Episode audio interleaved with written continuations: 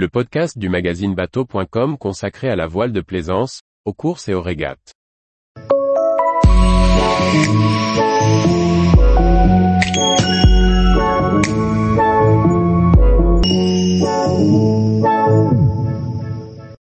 Joshua, le voilier de Moitessier retrouve l'eau après une cure de jouvence.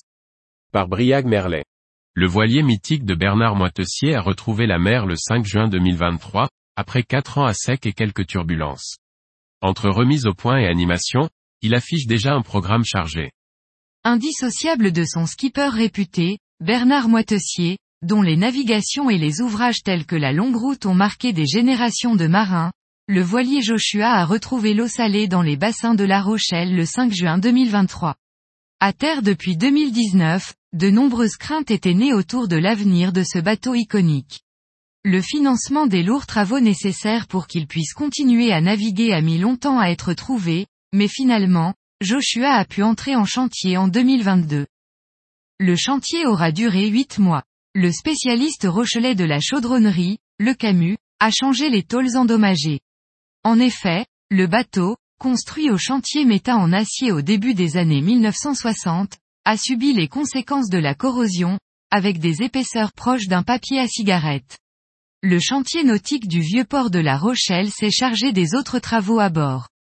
Propriété du musée maritime de La Rochelle, Joshua conserve néanmoins 80% de ses éléments d'origine, et arbore à nouveau sa livrée rouge avec ses yeux à l'étrave. Avant de retourner naviguer avec les équipages de l'Association des Amis du Musée Maritime de La Rochelle, l'AMMLR, qui se charge pour le compte du musée de faire vivre le bateau, Joshua devra encore subir quelques travaux moteurs, et être réarmé. Après quatre ans sans navigation, les chefs de bord de l'association devront également se reformer au bateau, avant d'attaquer le programme estival. Joshua est attendu pour les voiles de nuit du Grand Pavois 2023, et sollicité dans des ports français, comme à Lorient pour le Festival des Aventuriers pour laquelle sa participation est en discussion.